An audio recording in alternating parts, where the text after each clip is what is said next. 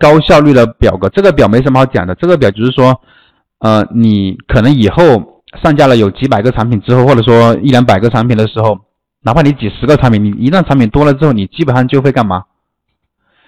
你就很难管理。所以这个表是给你来管理的。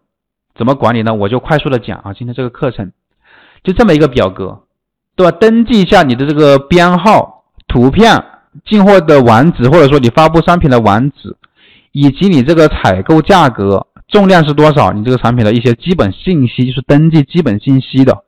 用这个表格呢，你去登记基本信息，方便你后面呢进行一个管理。当然，表格呢，你可以根据呢自己的实际情况。去进行一个修改啊，我给你的只是一个模板。那么修改完之后呢，这是我后面呢自己改的，改成了这个样子，对吧？你可以根据自己的情况去改啊。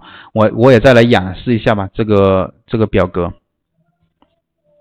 最开始呢，其实我们就是一个很简单的，就是一个这样的一个表格，很简单啊。后来发现呢，对吧？后来需要更多的功能啊，更多的一些信息登记，那么就把它变成了这种啊，我缩小一点，就这种。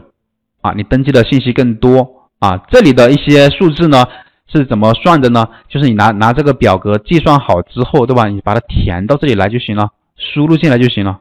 好，我就不再演示，因为这只是一些登记的，你自己改改一下就行了。只要你会这个会一些简单的办公软件，你都会知道怎么使用了。